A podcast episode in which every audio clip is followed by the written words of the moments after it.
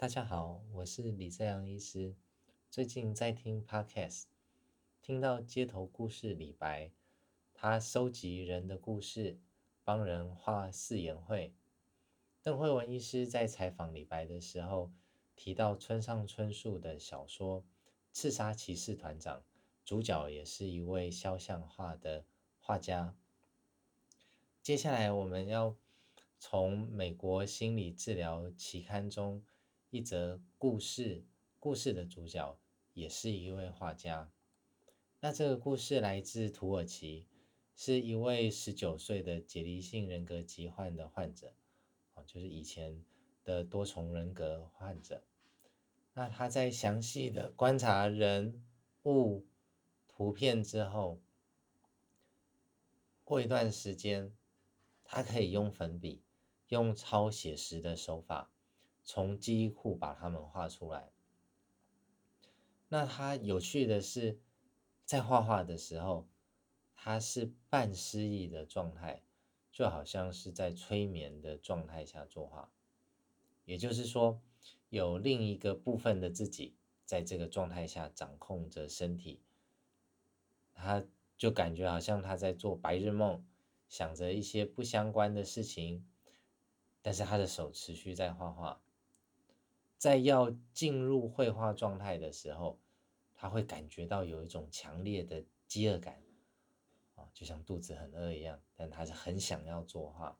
那在离开作画状态之后，有时候他会进入一个啊退缩的状态，也不吃东西，啊，也不想动，就让时间过去。最开始，在九岁的时候，他注意到内在有另外一个小孩。啊，当时他很害怕听到这些内在的声音，啊，也因此他妈妈让他带护身符，希望他免于受到超自然力量的一些干扰。那他听到的声音其实跟自己的声音是一模一样的。只是是用命令式的口气，哦，用很凶的口气来要他做事情。那他内在的声音也拒绝去了解现在的时间。那一部分他自己也也有这个情况，就是他和内在的孩子都认为他们就只有六到八岁，好像没有随着啊时间的经过年龄增长，就好像。彼得潘一样，从小，呃，他有受到一些身体上和情绪上的不当对待，那也目睹了暴力。那四岁的时候，他跟爸妈分开了四个月；六岁的时候，有被年纪比他大的孩子攻击。那在读小学的时候，啊，他会不遵守班规，他也没有跟谁讲，他就哎离开了。呃，教室离开了学校，那他也没办法融入团体，在学校被贴上怪人的标签，被同才霸凌。那他直到在十二岁的时候，他在画画课，他的艺术天分开始吸引了大家的目光。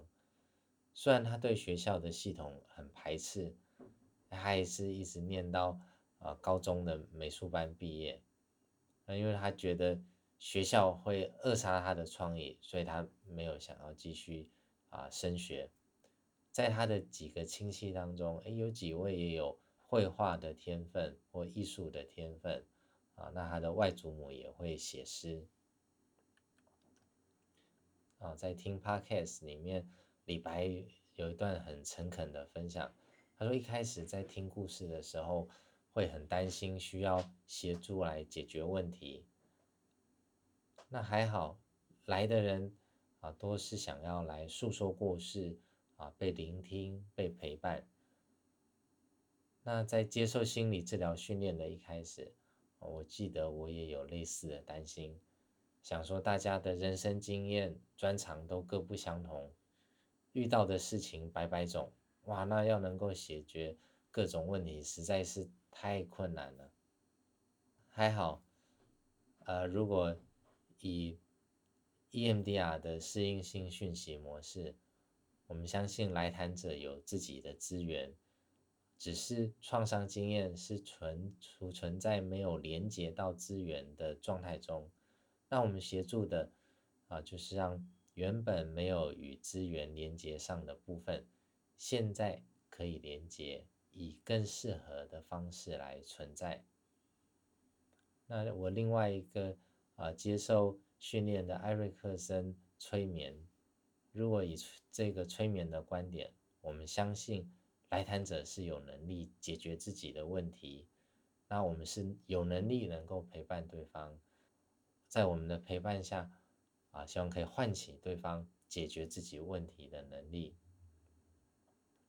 那我也学身体经验创伤疗法，里面有提到生命之河，啊，提醒我们在我们生活到现在，我们的生命当中，的确。有一些是辛苦的、不容易经验的，也有一些是有资源啊或者有成功经验的。那就像不同的水流一样，那在创伤的漩涡、在反向的资源漩涡两股力量当中，其实我们的生活就是到了今天，然后再这样子来回的漩涡这样呢，我们的生活。也会继续的前进。回到十九岁土耳其画家的故事，很有趣。